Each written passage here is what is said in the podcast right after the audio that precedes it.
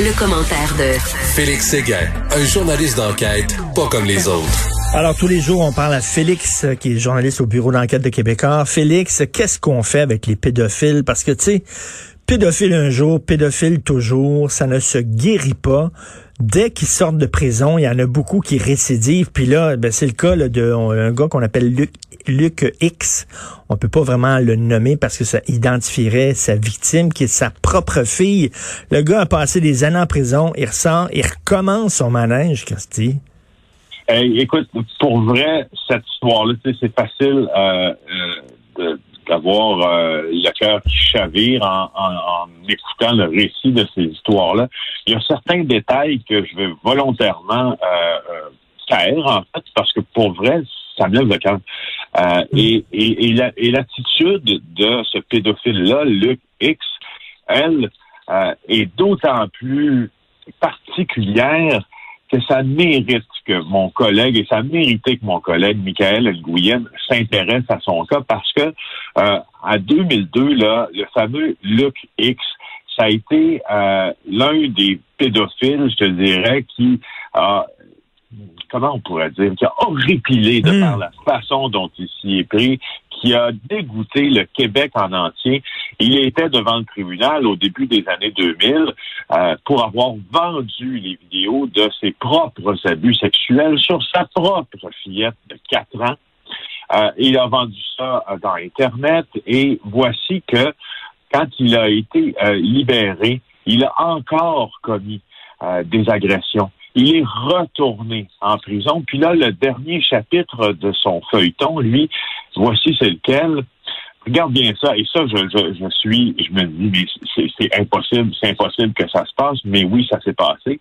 Euh, il semble que euh, après 15 ans passés en détention, parce que ça fait 15 ans qu'il était en dedans, il s'est fait attraper avec un ordinateur connecté à Internet. Notamment, le commissaire aux libérations conditionnelles va dire, ben, vous avez le droit de sortir, mais vous n'avez pas le droit, tout s'entend ça souvent, Richard, de, d'être avec des gens qui ben ont euh, un passé criminel, de, de, ne pas être connecté soit aux réseaux sociaux si tu as proféré des menaces, soit Internet si tu es un pédophile, puis que tu échanges des photos par ce moyen-là. Alors, interdit pour lui d'être connecté à Internet. Euh, mais on a trouvé qui s'est fait attraper avec un ordinateur connecté à Internet et des déplacements extrêmement nébuleux. Donc, finalement, on lui a euh, euh, on lui a euh, tendu un, petit piège, qu'on a découvert que notre fameux Luc X a été trouvé en possession d'un GPS.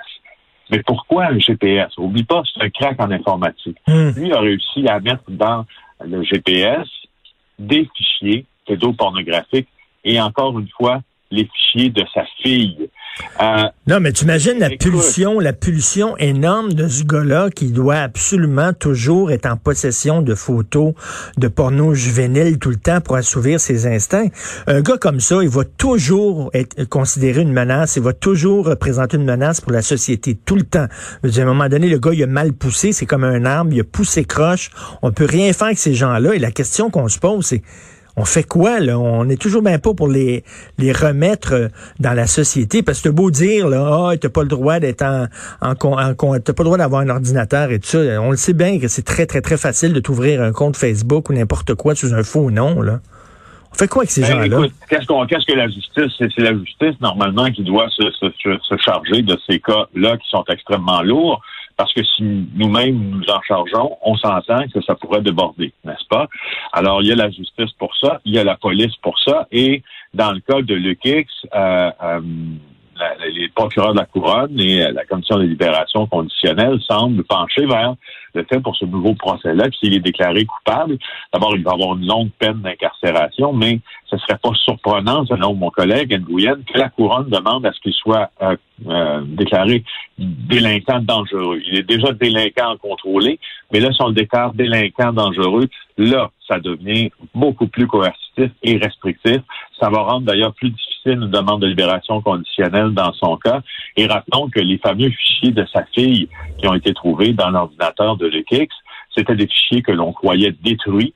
Euh, lorsque les premières accusations sont tombées en, 2000, en 2002, dans son cas, Mais non, il en avait gardé une copie et il a réussi à aller. Mais, mais Félix, autre question. Comment ça se fait qu'il n'était pas déjà déclaré délinquant dangereux? Le gars, il a filmé ses agressions sur sa propre fille de 4 ans et il vendait ça dans des réseaux de dark web, de, de pédos. Pour moi, ça, dans, dans mon livre à moi, c'est un délinquant dangereux. Ben écoute, tu n'auras pas besoin de, de, parler plus longtemps de me convaincre de ça. Je veux dire, Richard, c'est ta fille, c'est ta fille. tu t'en prends un enfant, tu t'en prends à ta fille, à une fillette de 5 ans qui, euh, encore aujourd'hui, dit-on, euh, ben oui, porte les stigmates, c'est bien sûr, de tout ça, puis utilise son corps encore pour se rapprocher des gens parce que c'est tout ce qu'elle a appris. Euh, est-ce que c'est, est-ce que, est-ce que, moi je, suis, écoute, c'est de la difficulté à parler de ça. Et lui, lui, est-ce qu'il a eu, il a, décidé d'avoir un enfant pour avoir une victime à, à la maison? C'est-tu, c'était ben, ça l'idée, l'idée qui était derrière ça? C'est vraiment, c'est absolument dégueulasse. On dirait que le gars, il a décidé d'avoir un enfant pour avoir justement, pour pouvoir faire ça euh, chez lui. En tout cas, bref, qu'est-ce qu'on fait avec? Est-ce qu'on les embarque puis on jette la clé, on avale la clé? On fait quoi avec ces gens-là? Parce que euh, j'en ai souvent parlé avec des sexologues, ça ne se guérit pas. Ça peut, ça peut peut-être se contrôler. Ça ne se guérit pas. Et d'ailleurs, ça, ça m'amène, tu as certainement lu ça, là. Euh, il y a, y a quelqu'un qui a été arrêté euh, récemment, je crois que c'est dans la région de Saguenay, avec une poupée, genre de, de, de, poupée érotique qui ressemblait à une petite fille qui ressemblait à une fillette. Tu imagines qu'il y a des gens actuellement dont la job, c'est de, de, fabriquer ces poupées-là, de les vendre, de les distribuer, de les mettre dans des boîtes en carton. Euh, il y a des entreprises qui font ça, des poupées euh, pour pédophiles. C'est fou. Oui, je me demande bien, hein, tu as absolument, raison, je me demande bien... D'ailleurs, quelle est la responsabilité sociale, c'est bien clair, de la personne qui se dit, tiens, il y a un marché pour ça, ben je vais être celui qui les fabrique. effectivement, euh, au Saguenay, Lac-Saint-Jean, la cause dont tu, dont tu parles va, je, je me rappelle très bien de ça, j'en avais d'ailleurs parlé dans une chronique, c'est un débat qui, en cours, est très, très intéressant euh, parce que là, il faut établir justement si la représentation euh, enfantine de mannequin ou d'une de, d'une poupée, justement, puis l'usage que quelqu'un en fait représente euh, un acte euh, pédopornographique. Et puis, mm-hmm. ça, faisait l'objet d'un débat très, très intéressant devant le tribunal, là, au point de vue de la justice. Entre ces dégueulasses, ces histoires-là, piratage au ministère de la Justice, et ça, c'est assez inquiétant. Oui, euh, c'est mon collègue Hugo Jonca du bureau d'enquête du ministère de la Justice, victime de cyberpirates qui ont réussi à infiltrer euh, tout le système du ministère de la Justice, envoyer des logiciels malveillants à des citoyens qui ont échangé avec le ministère de la Justice. L'affaire dans ça, c'est que euh, il semble que ça a pris mon, mon, très vaillant collègue Hugo Jonca pour sonner les cloches du ministère de la Justice qui faisait très, très avare de détails. Sauf que hier soir, après les questions du coup, ils ont finalement émis un communiqué de presse, d'ailleurs assez laconique. Donc, euh, les pirates ont réussi à infecter 14 boîtes de courriel, 11 et 2 jours derniers, accès aux adresses de messagerie des citoyens qui ont échangé avec euh, ces ordinateurs-là. Euh, il raconte aussi dans son article que je que je vous suggère d'aller lire l'histoire d'une dame euh, Johan Stevens, qui a reçu aussi des chevaux de Troie de la part du ministère de la Justice, évidemment parce que les boîtes de courriel étaient piratées. Alors, suggestion, euh, suggestion aujourd'hui. Alors, lorsqu'on regarde ça, le Desjardins a été victime de piratage, Revenu Canada a été victime de piratage aussi, là, le ministère de la Justice lui-même. Écoute, ça a l'air d'être facile d'entrer dans nos institutions lorsque tu étais un crack en informatique. Oui, mais ça a l'air aussi facile pour nos institutions de communiquer le moins possible avec le public. Hein? On s'entend que ce n'est pas la préoccupation. Euh, en fait, quand les institutions sont piratées, ils doivent agir sur deux fronts. Le premier front pour elles, et c'est peut-être un peu normal, c'est de colmater la brèche, puis de s'assurer que cette brèche-là, qu'il n'y en a pas d'autre, en fait. Puis on dirait qu'en deuxième vient euh, le fait de communiquer ou non, Richard, je souligne ou non au public l'existence de cette brèche-là. Et, euh, et en fait, euh, ce qu'on se pose comme question depuis Desjardins, c'est est-ce qu'une institution ne devrait pas, n'importe laquelle, ne devrait pas être tenue par la loi à partir de maintenant à communiquer euh, de manière très, très rapide, donc diligente, les détails d'un bris de sécurité, sans évidemment donner des idées à d'autres pirates, mais les détails aux usagers d'un bris de sécurité dès qu'il survient, plutôt que d'attendre que les journalistes appellent pour poser des questions. Alors, euh, page couverture du Journal à Montréal aujourd'hui, les dix statuts controversés, euh, c'est quoi? C'est les prochaines statuts qu'on va déboulonner, ça? Ben, c'est intéressant, hein? Euh, Nora Lamontagne, Dominique Scali, Nicolas Sayan, euh, les trois ont fait la recension euh, des dix statuts qui ne font pas l'unanimité dans la province. Et puis, c'est intéressant parce que sans, sans être... il y, a, toujours un, il y a toujours un danger de révisionnisme quand on décide de réécrire l'histoire, disons, à notre façon, de déboulonnant des statuts, même si il y a de, certains de ces personnages qui c'est maintenant très clair et ça l'a toujours été et documenté, ont commis des exactions, ont commis des crimes à l'endroit de communautés, de hmm. minorités. Alors, mes collègues ont dressé la liste de 10 euh, monuments controversés. Je ne sais pas si on va les déboulonner, mais euh, euh, rapido, là, Richard, on commence par un des fondateurs de Montréal, Paul de Chomédé, il a sa statue à la place d'armes.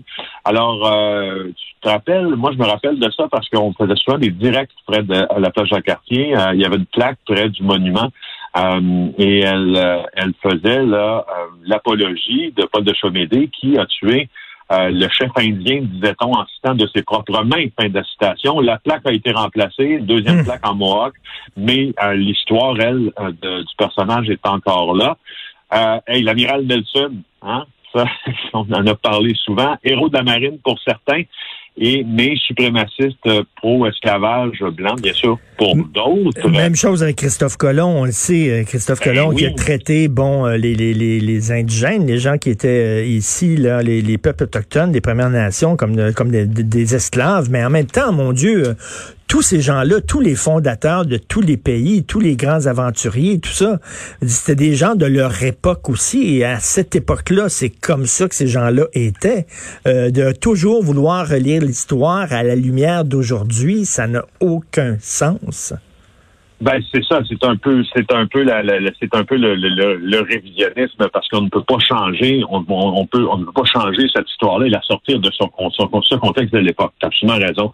Euh, pour, continuer sur l'amiral Nelson, je pense que ça a déjà été souligné, mes collègues en reparlent. C'est intéressant de voir par quel euh, moyen on a décidé de combattre euh, justement la, la, la combattre euh, les faits et gestes de M. Nelson, en tout cas euh, post-mortem, c'est que on a érigé une statue euh, de Jean Vauclin face à la statue de, de l'amiral Nelson. Puis Vauclin, c'est un officier français de la marine. Alors depuis 1960, il y a l'officier Vauclin qui regarde le héros de la marine britannique, l'amiral Nelson, en forme de défiance, si tu veux, ce qui, euh, ce qui est quand même un beau pied de nez à quiconque euh, s'insurge contre la bêtise, la violence et tout ça. C'est une manière, euh, ils n'ont pas besoin nécessairement de déboulonner une statue pour déboulonner un mythe. Alors euh, hmm. voilà, ben, je vous conseille de vraiment aller regarder ce dossier-là parce qu'on a aussi des monuments, des monuments. Tu sais, quand on prend le métro, quand on se promène dans le, Montréal, le vieux Montréal, particulièrement au centre-ville, euh, il y a des monuments qu'on ne voit plus. Et là, on les revoit avec un œil différent, celui de la reine Victoria, qui est au Square Victoria, celui de James Wolfe, évidemment, sur les plaines d'Abraham, euh, qui a été vandalisé à plusieurs reprises. C'est le vainqueur de la bataille des plaines d'Abraham, celui de Georges-Étienne Cartier, Cartier l'immense euh, monument à Georges-Étienne ben Cartier du Mont-Royal. Euh, auprès duquel il y a les tam-tams. celui de Wilfrid Laurier aussi fait partie de la liste de l'Ordre des Ormeaux, Parc La Fontaine, James McGill, qui est un réputé euh, on peut pas, on peut pas, on peut pas surveiller 24 heures sur 24, 7 jours par semaine ces statuts-là. Là. Ben si des gens décident de les vandaliser, malheureusement, euh, on peut pas faire grand-chose là-dessus. Mais, mais reste que, est-ce que c'est une bonne façon, ça, de, de, on est, on vit dans une démocratie. Là. On peut protester. Ou si regarde la rue Amherst, la fameuse rue Amherst, on a changé de nom finalement de la rue, puis c'était effectivement une bonne idée de changer de nom. On a donné un, nom euh, d'une première nation. En tout cas Bref, euh, c'est la grosse histoire aujourd'hui. On sait que ça se passe un peu partout à travers le monde. À Londres, on a même euh, vandalisé une statue de Churchill. Euh, on verra. D'après moi, il va en avoir d'autres. Merci beaucoup. Bonne journée, Félix. C'est un plaisir. Merci. Salut, Félix Séguin, du bureau